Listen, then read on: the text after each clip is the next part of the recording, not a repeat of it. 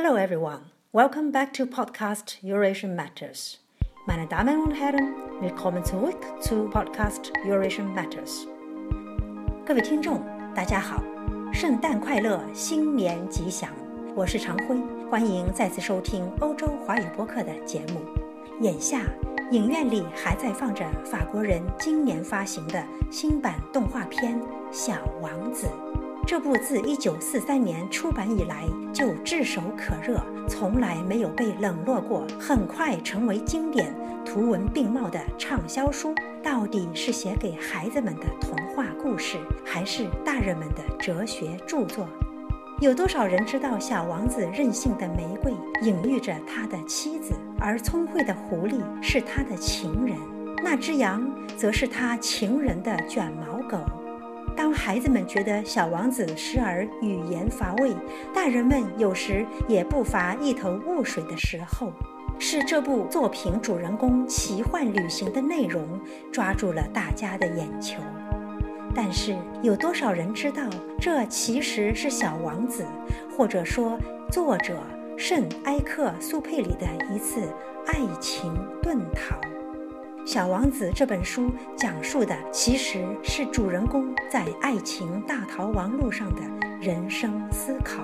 在超越世俗成功和他的羁绊后，他开始自我考量，并且最终成为对家庭责任和社会的灵魂回归。作者圣埃克苏佩里在这本书的首页写下了这样一段话：“请孩子们原谅我。”把这本书献给了一个大人，我有一条正当的理由。这个大人是我在世界上最好的朋友。我另有一条理由，这个大人什么都懂，即便儿童读物也懂。我还有第三条理由，这个大人住在法国，忍冻挨饿，他很需要有个人安慰。要是这些理由还是不够充分。我就把这本书献给这个大人曾经做过的孩子。每个大人都是从做孩子开始的，然而记得这事的又有几个呢？因此，我把我的献词改为献给童年时代的莱翁·维尔特。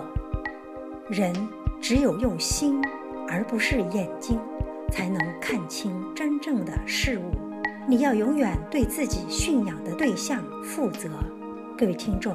值此佳节，我愿意把这本书献给大家，让我们回顾一下《小王子》，回归法国飞行员作家圣埃克苏佩里的这本名著，再次审视一番生命和它存在的意义吧。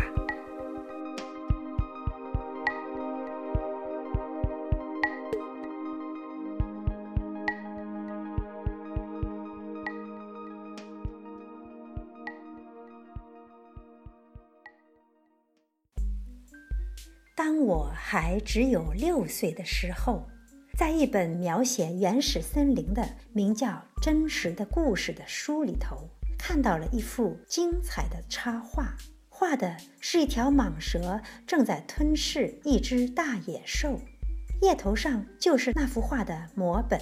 这本书写道：这些蟒蛇把它们的猎获物不加咀嚼地囫囵吞下，而后就不能再动弹了。他们就在长长的六个月的睡眠中消化这些食物。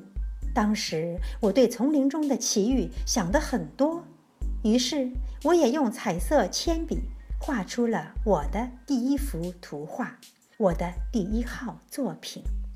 我把我的这幅杰作拿给大人看，我问他们：“我的画是不是叫他们害怕？”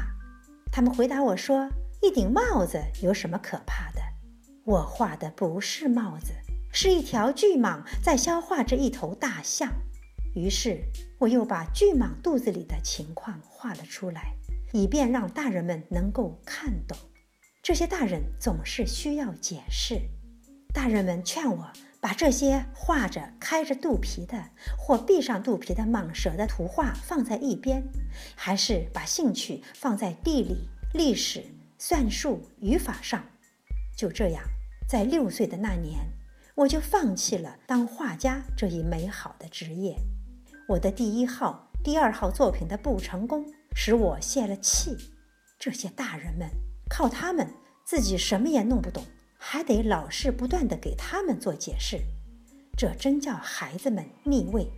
后来我只好选择了另外一个职业，我学会了开飞机，世界各地差不多都飞到过。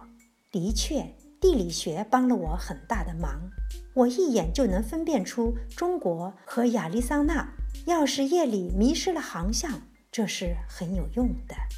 这样，在我的生活中，我跟许多严肃的人有过很多的接触。我在大人们中间生活过很长时间，我仔细地观察过他们，但这并没有使我对他们的看法有多大的改变。当我遇到一个头脑看来稍微清楚的大人时，我就拿出一直保存着的我那第一号作品来测试测试他，我想知道他是否真的有理解能力。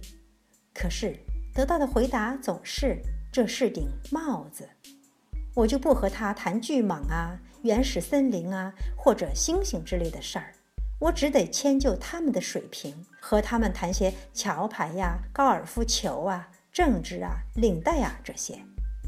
于是，大人们就十分高兴能认识我这样一个通情达理的人。我就这样孤独地生活着，没有一个能真正谈得来的人。一直到六年前，在撒哈拉沙漠上发生了那次故障，我的发动机里有个东西损坏了。当时由于我既没有带机械师，也没有带旅客，我就试图独自完成这个困难的维修工作。这对我来说是个生与死的问题。我随身带的水只够饮用一星期。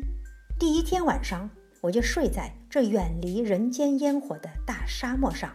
我比大海中浮在小木牌上的遇难者还要孤独得多。而在第二天拂晓，当一个奇怪的小身影叫醒我的时候，你们可以想象我当时是多么吃惊。这小小的身影说道。请你给我画一只羊，好吗？啊，给我画一只羊！我像是受到惊雷轰击一般，一下子就站立起来。我使劲地揉了揉眼睛，仔细地看了看。我看见一个十分奇怪的小家伙，严肃地朝我凝眸望着。这是后来我给他画出来的最好的一幅画像。可是我的画当然要比他本人的模样逊色得多，这不是我的过错。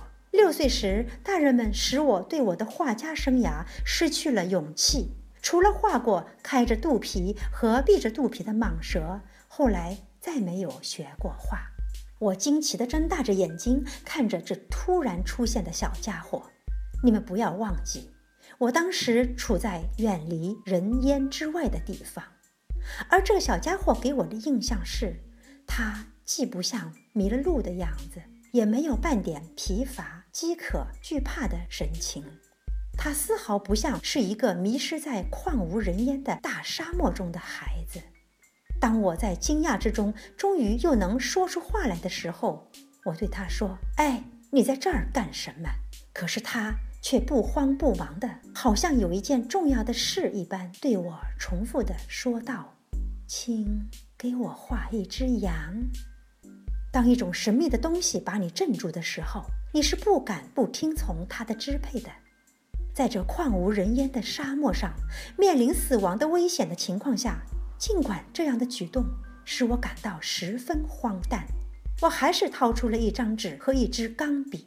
这时，我却又记起我只学过地理、历史、算术和语法，就有点不大高兴的。对小家伙说：“我不会画画。”他回答我说：“没有关系，给我画一只羊吧。”因为我从来没有画过羊，我就给他重画我所仅仅绘画的两幅画中的那幅闭着肚皮的巨蟒。不不，我不要蟒蛇，它肚子里还有一头象。我听了他的话，简直目瞪口呆。他接着说：“巨蟒这东西太危险。”大象又太占地方，我住的地方非常小，我需要一只羊，给我画一只羊吧。我就给他画了。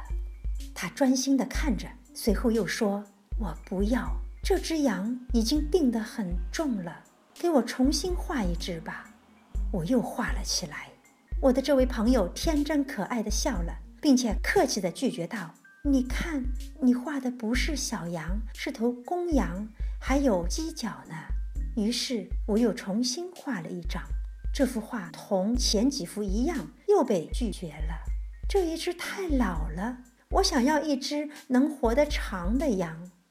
我不耐烦了，因为我急于要检修发动机。于是就草草画了这张画，并且匆匆地对他说道：“这是一只箱子，你要的羊就在里面。”这时，我十分惊奇地看到我这位小评判员喜笑颜开。他说：“这正是我想要的。你说这只羊需要很多草吗？为什么问这个呢？因为我那儿地方非常小。我给你画的是一只非常小的小羊。”地方小也够喂养它的。它把脑袋靠近这张画，并不像你说的那样小。瞧，它睡着了。就这样，我认识了小王子。我费了好长时间才弄清楚他是从哪儿来的。小王子向我提出了很多问题，可是对我提出的问题，他好像压根儿没有听见似的。他无意中吐露的一些话，逐渐使我搞清了他的来历。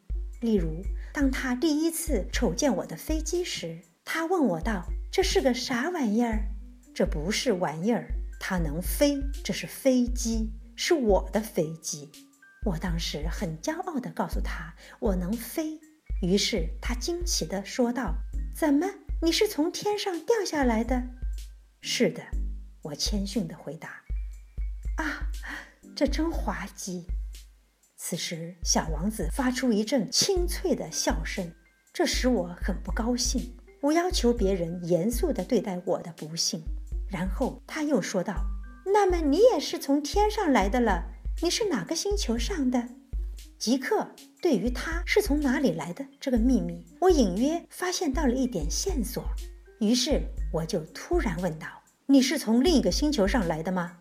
可是他不回答我的问题，他一面看着我的飞机，一面微微的点点头，接着说：“可不是吗？乘坐这玩意儿，你不可能是从很远的地方来的。”说到这儿，他就长时间的陷入沉思之中，然后从口袋里掏出了我画的小羊，看着他的宝贝入了神。你们可以想象。这种关于别的星球的若明若暗的话语，使我心里多么好奇，因此我极力想知道其中更多的奥秘。你是从哪里来的，我的小家伙？你的家在什么地方？你要把我的小羊带到哪儿去？他沉思了一会儿，然后回答我说：“好在有你给我的那只箱子，夜晚可以给小羊当房子用。”那当然，如果你听话的话，我再给你画一根绳子，白天可以拴住它，再加上一根铅杆。我的建议看来有点使小王子反感。拴住它，多么奇怪的主意！如果你不拴住它，它就到处跑，那么它会跑丢的。我的这位朋友又笑出了声。你想要它跑到哪里去呢？不管什么地方。他一直往前跑。这时，小王子郑重其事地说：“这没有什么关系，我那儿很小很小。”接着，他略带伤感地又补充了一句：“一直朝前走，也不会走出多远。”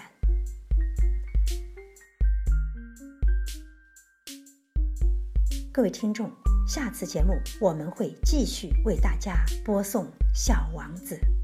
感谢收听，我们下次再会。